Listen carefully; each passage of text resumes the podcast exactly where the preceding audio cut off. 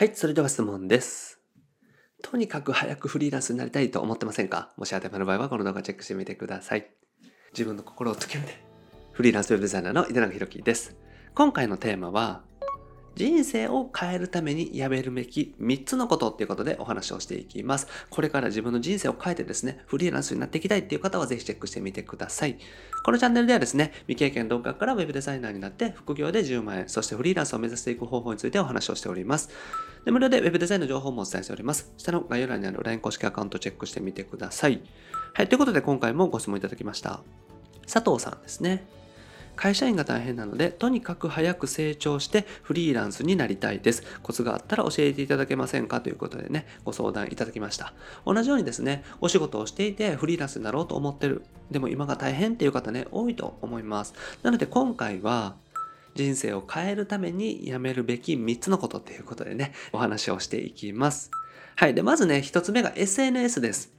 で、ついついね、見てしまうんですよね。携帯にアプリとか入れていると、ついつい見てしまうと思いますし、パソコンで仕事をしててもですね、ちょっとブラウザーから開いてしまったりとかね、する人も多いんじゃないかなと思います。で、時間をね、結構浪費しちゃうんですよ。やっぱりですね、ちょっとだけとか、ちょこちょこっと見てるだけのつもりでも、それがですね、かなりのね、時間を費やしてるっていうのがあるんですよね。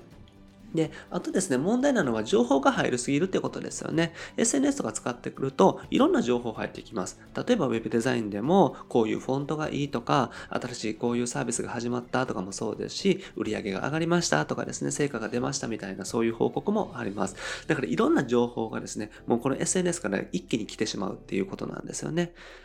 だから、アプリをね、削除してしまうっていうのがおすすめです。もう情報入りすぎてですね、混乱してくるんですよね。で、SNS を見て、大体みんな焦ったりとか不安になるんですよ。だから3ヶ月で100万円稼げましたみたいな人がね、いる一方で3ヶ月経っても自分は全く収入得ていないし、勉強も終わってないから、あ全然ダメだなって落ち込んだりとか、え他の人とね、比べて、やっぱりですね、羨ましいなと思ったりとかするんですよね。で、それは何が原因かっていうと、SNS で書かれてる情報を、やっぱりですね、こう浴びすぎてしまって、自分の中でね、いろんなね、この感情がね、こう、うごめいてしまうというのがあると思うんですね。だから、アプリをね、削除してしまうというのがおすすめです。削除してしまってもですね、SNS 自体は別にブラウザーから見れるんですよね。だから、スマートフォンのね、ブラウザーから Twitter とか Facebook とかで検索したらログインできますし、そこでチェックしたらいいというふうに思います。だから、自分が投稿するとか、発信でね、使ってらっしゃるという方も多いと思いますから、全く使わないっていうのはもったいないんですけれども、ただ、アプリをね、ちょこちょこ見てしまう癖っていうのはやめた方がいいと思います。ですから、アプリを削除してですね、スマホのブラウザーとか PC から更新をするっていうふうにするのがおすすめです。はい。で、二つ目がですね、休まないことですね。で、やっぱりですね、リフレッシュって大事だと思うんですよ。まあ、僕自身もですね、まともな休みって取ってないことが多いんですけれども、ただ、部分的に休んでたりするんですよね。だから一日の中で完全に休みの日っていうのを作ってたりするわけではないんですけど、午前中だけ仕事して昼からお休みみたいな日は結構多かったりします。で、そういう時にね、リフレッシュしたりとかしてですね、自分の中のこの感情をリセットしたりとか、頭の中のね、このぐるぐるしてるものをリセットしたりとかするっていうことなんですね。で休みゼロってね、無理です。完全に休みゼロで、全く休まずに仕事してますっていう方もね、いらっしゃると思うんですけれども、それってね、なかなか続かないですし、そういう方も意外とですね、合間合間で休んでたりはするんですよね。だから、完全に仕事をしない日っていうのは作る必要ないと思うんですけれども、ただ、午前中ちょっとだけ仕事して昼からは遊びに行くとか、そういうのをね、やってらっしゃる方って多いと思います。それは僕自身もそうですね。だから、完全な休みっていうのは作れないと思いますし、仕事柄無理な人も多いかもしれないないんですけれども、午前中だけ仕事するとか、逆に昼からだけ仕事して午前中は休むとかですね、そういった形のリフレッシュはね、えみんなしてるのかなと思います。で、やっぱり休まないとモチベーションが下がってくるんですよね。これは単純に疲れてくるからです。頭も疲れてきますし、体力的にも疲れてくるので、どんどんモチベーションが下がるっていう風になってきます。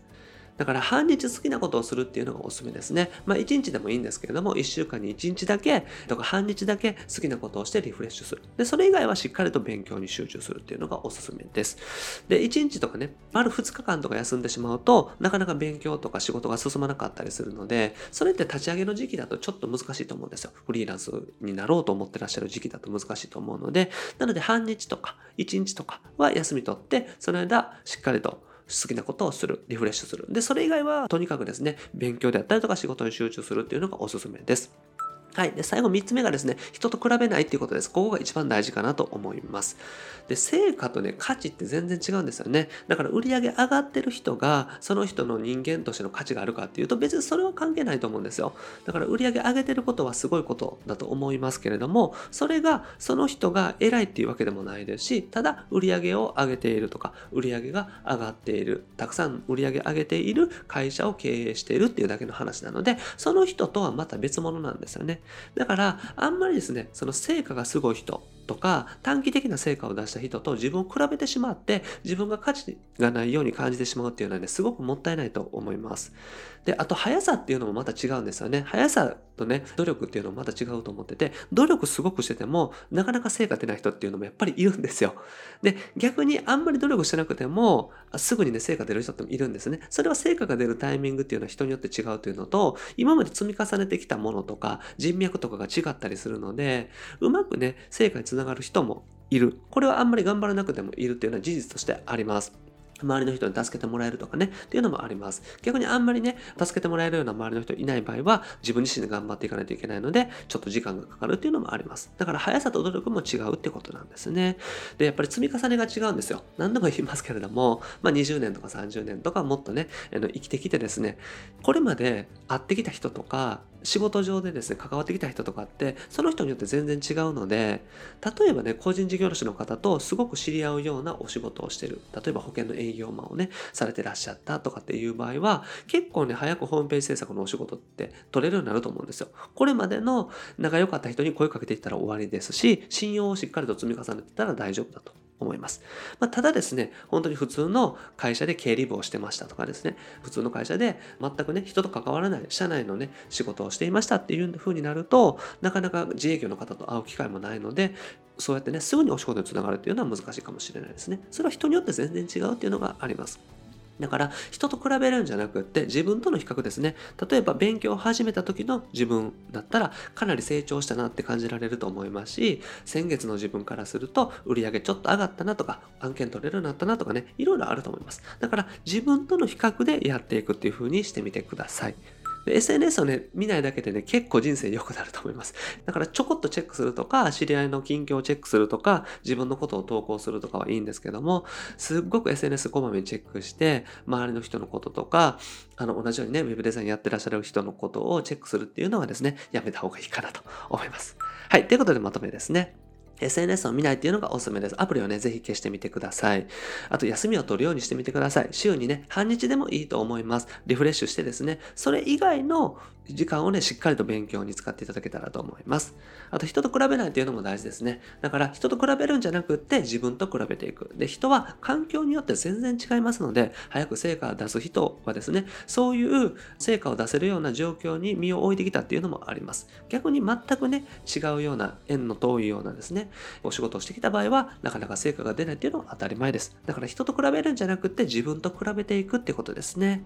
自分と比較していって、過去の自分よりもどれだけ成長したかな、昨日よりもちょっとだけ進んだかな、みたいな形でですね、自分と比較して勉強であったりとか仕事を進めていただけたらと思います。はい。ということでね、今日やっていただくことは、これまで勉強してきたことをまとめてみてください。これまでこんなにやってきたんだとかですね、勉強してきた項を積み重ねてみるとかっていうのでもいいと思いますし、そういった形でですね、あ、自分も多少ね、頑張ってきたなって思えたらね、いいんじゃないかなと思います。はい。ということで今回はですね、人生を変えるためにやめるべき3つのことっていうことでお話をしました。え無理しないようにですね、自分と比較して、淡々と確実に成長していっていただけたらと思います。はい。で、僕はですね、日本全フリーランス活動を送るために日々活動しております。自由なライフスタイルを送っていただいたりとかですね、フリーランスになって、まあ自分の収入とか売上アップとかもそうなんですけども、お客様も幸せにできるような、そんなフリーランスを目指してですね、一緒に頑張っていけたらなと思っております。これまで300本以上の動画アップしておりますので、ぜひ過去の動画チェックしてみてください。それと今後もですね、毎日夜7時にアップしていきますので、見逃さないためにもチャンネル登録をお願いします。